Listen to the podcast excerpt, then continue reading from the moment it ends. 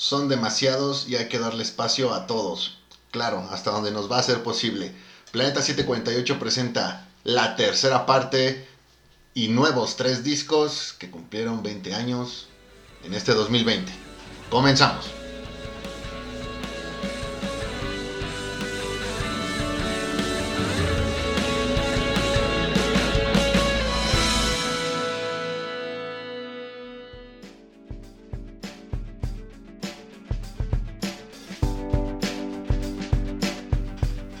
¿Qué onda banda? Otra vez nosotros, los integrantes del Planeta 748. Como siempre yo soy Edgar, está conmigo el buen Moyo. ¿Cómo estás Moyo? ¿Qué onda Edgar? Muy bien amigos, estoy muy bien, Muy ya bien, a punto de cerrar el año. Sí, sí, y con nosotros también está el buen Beto. ¿Cómo estás Beto? Bien amigos, gracias por invitarme otra vez aquí a otro capítulo más de, de Planet 748. No, ¿cómo crees? ¿Cómo crees? Esta es tu casa, este es tu planeta, Beto. Tú no, no, no Sí. tienes que, que ser invitado. Ya, ya me acaban de dar la nacionalidad oficial. Sí, dile a Elon Musk que no vas a Marte porque ya te quedaste en Planeta 748. 748. Y bueno, como saben, este es un podcast dedicado totalmente a música, así que vamos a volver a hablar de tres discos que también cumplen 20 años. En este 2020. En este 2020, Claro, sí, sí. Em, bueno, ya eh, habíamos hablado de, de seis discos, ya habíamos hablado de, de seis discos, pero quedan tres que también son muy muy buenos y pues de esos nos toca hablar hoy, así que ¿con cuál nos arrancamos? Arranquemos con Marilyn Manson. Marilyn Manson y su disco Hollywood, Hollywood. que vio la luz el 11 de noviembre del año 2000. Ujú. Y pues bueno, creo que hablar de Marilyn Manson, pues sobre todo en ese año, Sí, ahí fue cuando, fue creo un año después ¿no? de lo que pasó con lo de Columbine, fue en el 99, ¿no? ajá, Y este disco salió en el, en el 2000. Y pues sobre todo la portada, ¿no? Desde ahí este, nos arrancamos con la portada cuando, donde sale ese güey este, crucificado. Empezó a generar mucha polémica. Yo digo que este disco se, se agarró mucho de esa polémica, ¿no? Fíjate que hablar de Marilyn Manson en los 2000 creo que es hablar de el momento cúspide de Marilyn Manson para lo en aquel entonces quizá eh, políticamente incorrecto. O sea, creo que es el año en el que a lo mejor pues tus papás más se iban a asustar del concepto Marilyn Manson. Venía de un Mechanical Animals que, oh por Dios, creo que tampoco ayudó demasiado. Y bueno, aquí fue donde, eh, eh, do- donde el concepto que se manejaba de Manson totalmente, pues, ¿cómo es la palabra? Satánico Ujú. pues vino a decir presente, pero cuando escuchas el disco te encuentras con una sorpresa en la que llega un momento en el que ves a ese Marilyn Manson polémico, pero después ves a Marilyn Manson, el artista, el Marilyn Manson, el, el que hace música, el que, el, el que pinta, que bueno, hay que eh, mencionar que, que él también se dedica a la, a la pintura, que es, es pintor, algunas de sus obras por ahí se han, se han expuesto, me parece que también algunas se han, se han vendido. Creo que es un disco que va pasando por estas etapas y al principio lo que son las primeras 3, 4 canciones como que te dejan mucho en ese contexto de Marilyn Manson, la mala persona, la mala referencia y después de, a poco empiezas a ver este mix entre el artista que mencioné hace rato y eh, nuevamente pues el, Marilyn Manson que iba a asustar sobre todo a tu mamá. Sí, no, también es actor. También este. De lo que yo ahorita recuerdo, ha salido en Sons of Anarchy. Muy buena serie. Este. Bueno, ya ves que decían que era el niño de, de los años maravillosos, ¿no? No, por Dios. Pero no, este, pues creo que sí. eh, bueno, para mí, de, de los discos de, de Marilyn Manson, como te digo, mm, creo que se agarró mucho de, lo, de, de la polémica de la que venía saliendo. Y pues también, ¿no? Eh, de ahí se agarró el- en el salir eh, con, con Eminem en, el, en una de sus canciones, en uno de sus videos. Ujú. Eh, de ahí, eh, creo que Mechanical An- Animals me gusta más, pero este lo recuerdo un poquito más por digo, toda la polémica. Y pues obviamente por, por la época en la que, eh, en la que salió, que, que pues sí. No sé, Beto, ¿tú, tú, ¿tú qué recuerdas de este disco?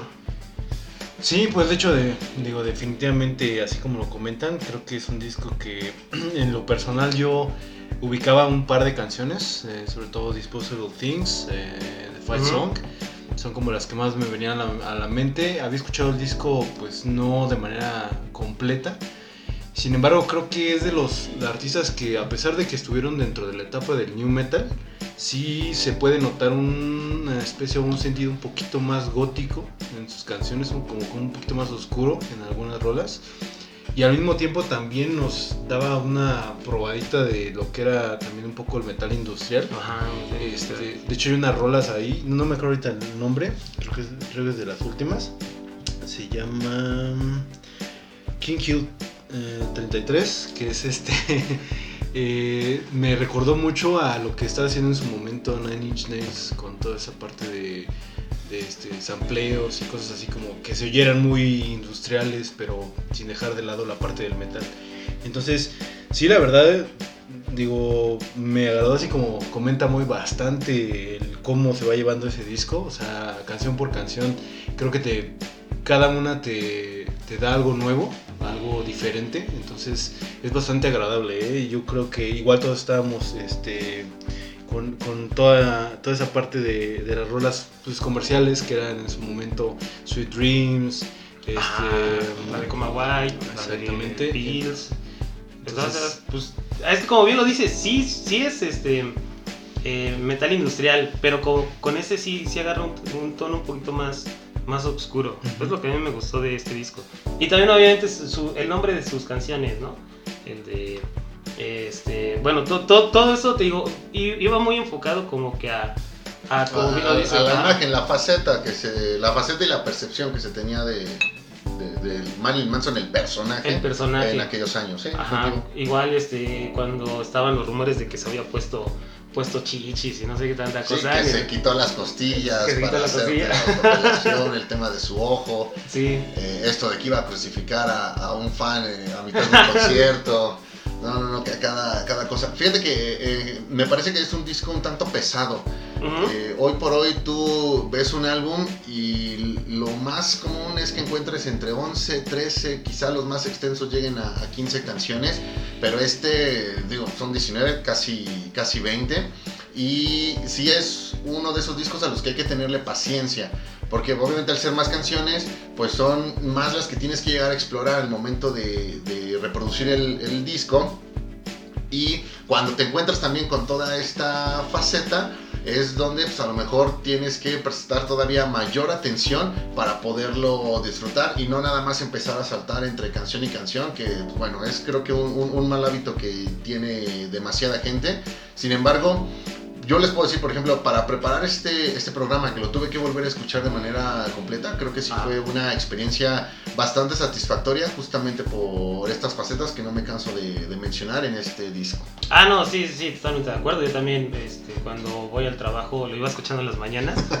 Y sí, es algo que también, tal vez este no sea tanto por la nostalgia, pero sí por la música. A mí se me gusta mucho.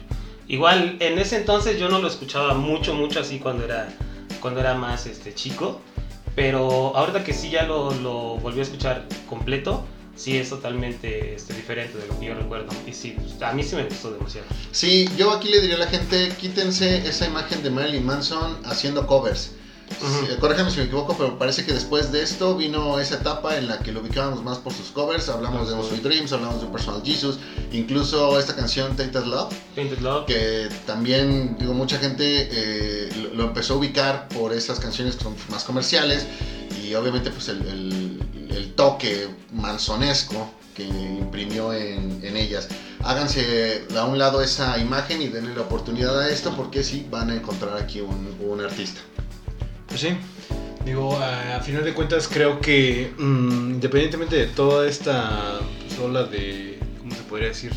De desprestigio que se dio a causa de todo lo sucedido en Estados Unidos, este, como, valga la redundancia, se le satanizó a este, a este Marilyn Manson por todos estos este, detalles, creo que tiene bastantes buenas canciones, eh, cosas que a lo mejor en su momento todos pensaban que era así como, como, de la ola del new metal, pero de lo mismo y creo que no, sí tiene bastantes cosas que son muy diferentes y, y la verdad nutren bastante este disco. Yo te puedo decir que al menos el 70-80% de las canciones que escuché de todo el disco me agradaron bastante.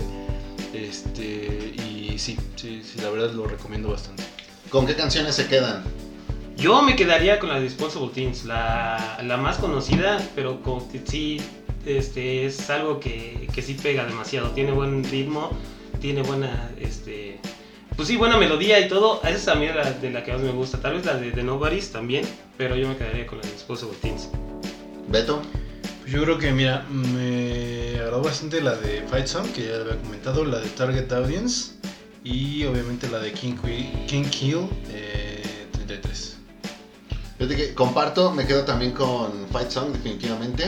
Eh, esa sería como que esa parte ruda, violenta, ¿no? Ese Marilyn Manson satánico. Ujú. que, bueno, no, no lo es. Y por el otro lado, el Marilyn Manson artista, el Marilyn Manson pintor, me quedaré con Lamb of God. Creo que son las dos canciones que exponen mejor cada una de estas dos facetas. Y decir que son dos facetas creo que también es, es poco. Parece que por ahí, si realmente te pones a, rascarle y haces un análisis, podrías encontrar todavía más. Y bueno, pues más canciones que te ayuden a, definir o, explicar el potencial máximo de cada una de ellas. Pues, e- e- en, este, en esta época, con este disco, creo que fue con el que más tuvo relevancia, ¿no? Ahorita como que ya ha ido bajando. Bueno, después de, ese, después de este disco viene de Golden Age of the, Grotesque, ¿no? Donde sí eh, tiene buenas canciones, pero ya no es tan, tan memorable como, como este. Y bueno, antes estuvo el de Mechanical Animals y el de Anticristo Superstar, que ahí fue donde se empezó a cimentar esa imagen, ¿no? Eh, con, con otras muy buenas canciones, pero ya después de ahí como que yo no lo recuerdo mucho. ¿Quién sabe ahorita qué está haciendo? Los covers. Los Lo- covers. los covers, bueno, después de esto vinieron lo- los covers y fíjate que podemos decir que después de este disco viene el cierre o, o- o tienes el cierre de lo que es esta trilogía de la imagen de Marilyn Manson. Anticristo, Mechanical Animals y Hollywood. Y Hollywood. No, pues sí, yo sí lo, lo recomiendo. Y entonces, eh, para pasarnos al segundo disco, tenemos a Perfect Circle, Mer de Noms. Beto, ¿lo puedes pronunciar? Digo, tú aquí eres el que estudió francés Merde de Noms. O Sacre Bleu. No, Noms. La S no se Sacre que como, como el de, el de los Simpsons, ¿no? Cuando, cuando al, al, al, ¿cómo se llama? Al cocinero, no al cocinero. Bueno, Perfect Circle y Mer de Noms. De Noms. Mer de Noms. Dios mío, estamos claros de francés. sí, demasiado. ¿Qué nos puedes contar de este disco, amigo? Híjole, pues digo, eh, para empezar, eh, es el primer disco de Perfect Circle, hasta donde, donde sé. Este, digo, eh, esta nueva banda, eh, con todo el toque de lo que fue en su momento Tool, está liderada por Maynard James Keenan, el James Keenan. ¿sí? que el vocal digo, de Tool. el vocal de Tool exactamente, que es prácticamente irreconocible durante todo el disco su, su voz, ¿no? Digo, donde tú lo escuches es algo bastante este, icónico. Eh, leyendo aquí más o menos, este, pues sí tiene bastantes bandas, aparte de Perfect Circle, tiene otras, eh, aparte de Perfect Circle y Tool, tiene otras cuatro bandas, este, entonces, lo quiere decir que el señor pues sí tiene bastante tiempo, ¿no? Para... Sí, sí, también tiene talento, ¿no? Porque, o sea, si tú escuchas a, a Perfect Circle y escuchas a Tool, eh, no suena nada, nada parecido. O sea, cada uno tiene su propio estilo. Las dos, lo, este, creo que todos son muy buenos. Esta es una, una banda formada por, por güeyes de otras bandas. eh, como una, una super alineación, güey, en la que más destaca este, el, el vocal de Tool, pero también el, la, la esa morrilla, ¿no? La que A la bajista. la bajista, eh, está el güey pelón que se parece a Billy Corgan, no recuerdo cómo, cómo se ¿No llama. es Billy Corgan? ¿Seguro que no es Billy Corgan? No, no, es- no es Billy Corgan. Pero eh, es- este disco, como bien lo mencionas, es el primero. Y creo que tiene canciones muy, muy buenas. Para mí, este, la de Judith, el, el, el- el video es el que más recuerdo. Eh, me, me recuerda mucho a la película de Seven. Tiene como que esa vibra, ¿no? La de eh, cómo, cómo está editado, cómo tiene sus filtros. Este, la, la icónica escena donde se avienta el solo y la sombra se va a- este, acomodando el cabello. Este, es muy, muy, buen, muy, muy buena canción. Tiene la de Oresters también. Eh, la de Judith, eh, esa yo siempre la, la he escuchado junto con otras dos de Tool. Las de. eh, no, este, Wings for Mary y Mil Días. A Thousand Days, que son. Hablan de la, de la madre de, de este, del vocal de Tool que se murió y siempre fue muy religiosa. Entonces, como que las tres hablan de, de, de eso que él sufrió, ¿no? Que, que él vivió con, con su madre. De ahí fuera, pues todo el disco a mí se me hace muy, muy bueno. También el de, el de Rose, el de Sleeping Beauty, todos, todas las canciones de ese disco a mí me gustan. Fíjate que este disco tú lo escuchas por primera vez y te cuesta trabajo aceptar que se trata de un primer disco. Obviamente cuando ves todo el, el talento de la gente que está haciendo esta música, te cuadra el por qué encuentras toda esa, e- e- esa calidad. Me parece que A Perfect Circle no es una banda que tú puedas eh, catalogar 100% en un género. No. Y, y por lo tanto, esa versatilidad hace que no importa de qué género vengas tú, obviamente hablando de algo como puede ser rock, como puede ser metal, eh, alternativo, to- todo eso, bueno, vaya, todo menos banda y, y reggaetón. No importa tú de dónde vengas, puedes hacer clic con esta música porque me parece que tiene esa mezcla de elementos de manera minimalista, pero que te hacen darte cuenta que es algo con lo que puedes tú llegar a, a- embonar. Entonces eh, encuentro, por ejemplo, muchos momentos que sí me recuerdan a Tool, pero por ejemplo, y lo platicamos en un disco anterior, eh, el caso de los Deftones y su, y su White Pony, creo que también encuentro muchas cosas que pues, a lo mejor me recuerdan a, a los Deftones y es por eso que yo digo que si tú llegas de algún género eh, cercano a, sin problemas puedes llegar a hacer clic con, con este disco o bueno, más bien con esta banda. Es por eso que yo no los, yo, yo no los considero tampoco ellos como new metal.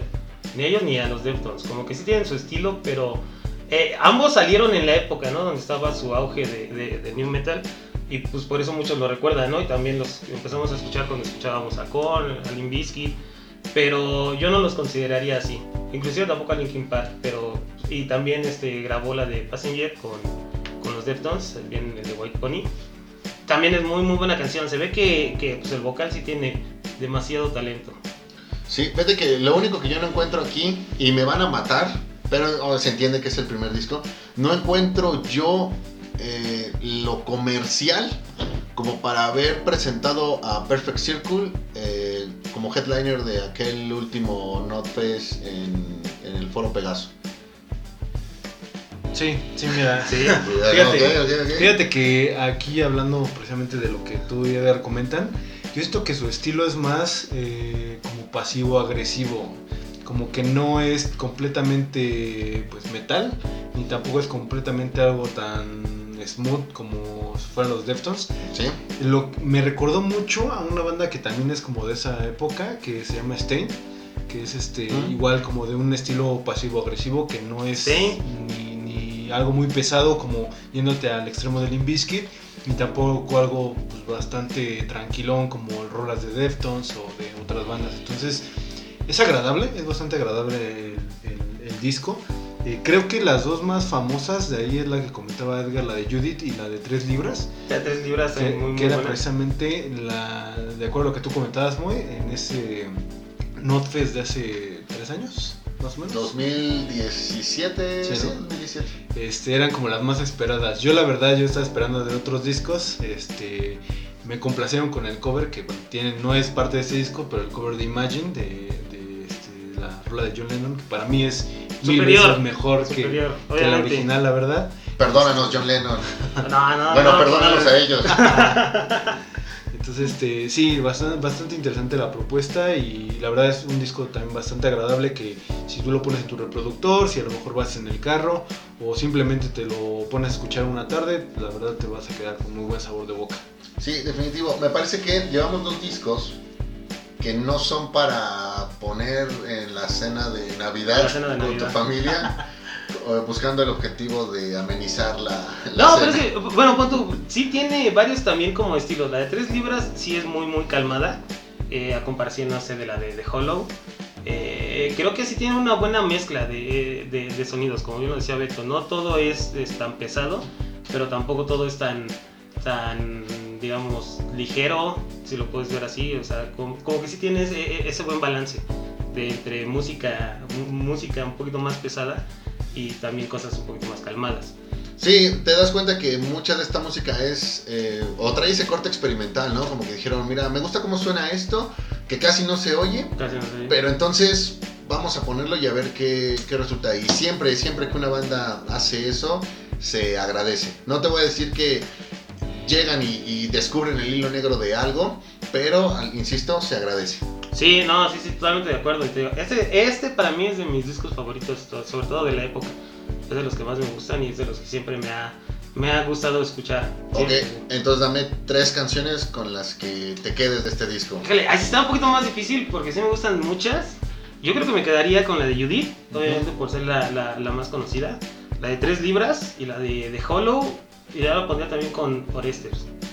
Que son las que yo me quedaría. Pues yo igual me quedaría con The Hollow, con Rose, eh, con 3 libras y igual con Judith. No puede ser, fíjate que yo quisiera dar canciones, pero pues, es que prácticamente dijeron las que también pues, yo quisiera considerar. Bueno, vamos a ponerlo así. eh, saliéndome de la línea, diré que Thomas, diré que Magdalena. A Magdalena. Bueno, es que, bueno. Es que toda- Bueno, es que no puedo decir que no. Bueno, de Hollow también me quedo con eso. La de Hollow, sí, cuando abre, la neta, sí, a mí es la primera canción y sí. Sí, fíjate que hablando de Hollow, quiero hacer aquí la, la- la observación. Algo que me parece que hace muy bien este, este disco es que esta primera canción de Hollow prácticamente dura, bueno, son 2 minutos 58.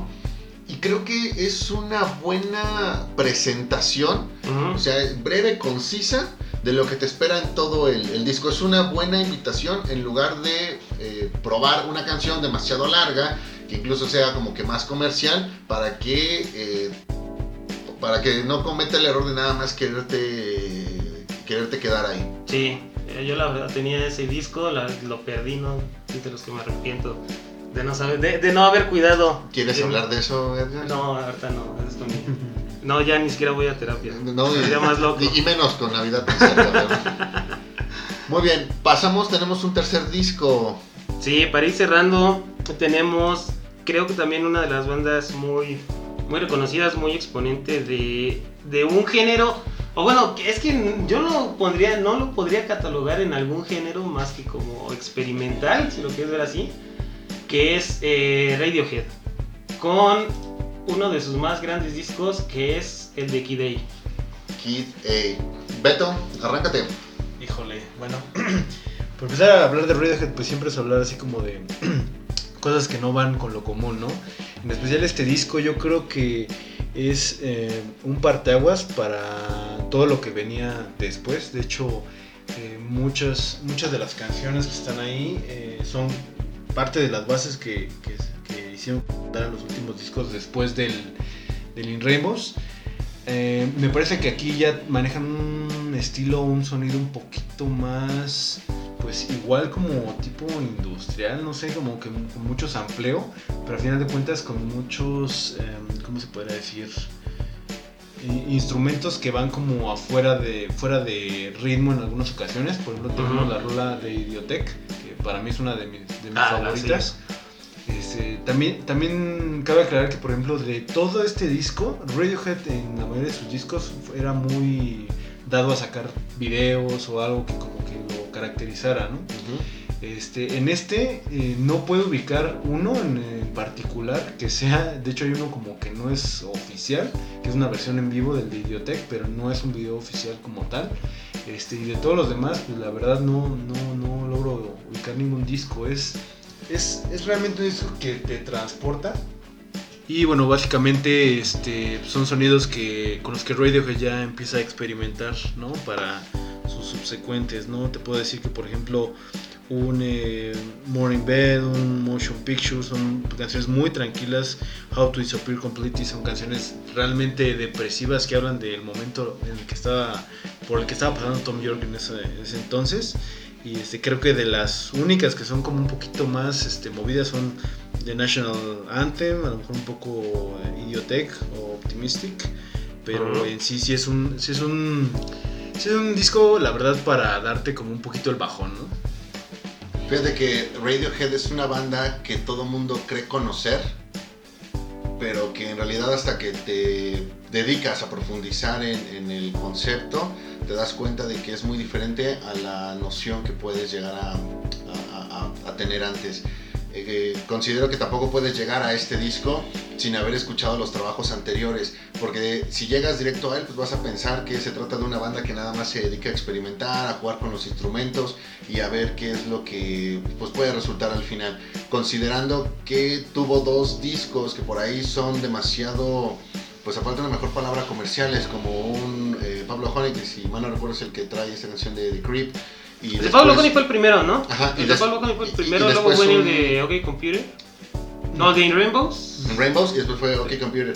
Y puntualmente este, este, disco, OK Computer, que es uno que, por ejemplo, yo he visto varias veces en esos tops de los mejores discos de, de la historia, de los mejores discos jamás No, The Vents, The Vents, The Vents es el segundo disco. Y el tercero es OK Computer, luego el de Kid A. Ok, entonces no puedes eh, haber llegado al, al Kid A simplemente sin haber escuchado los trabajos anteriores. Una vez que lo haces... Creo que, todo, no, creo que todos han escuchado Creep.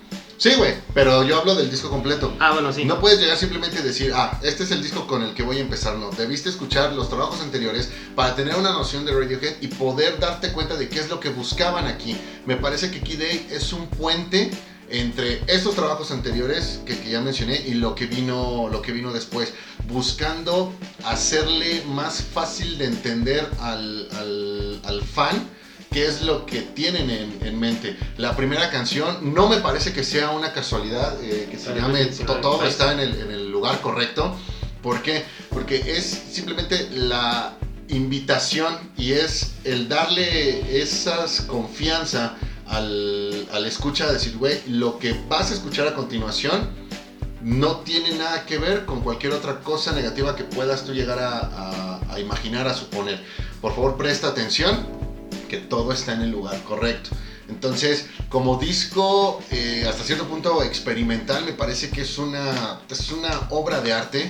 Creo que todas las canciones tienen ese toque que te deja pensando y que te hace quererlo volver a escuchar porque da la sensación de que hay más que en la primera escucha no alcanzas a, encontrar.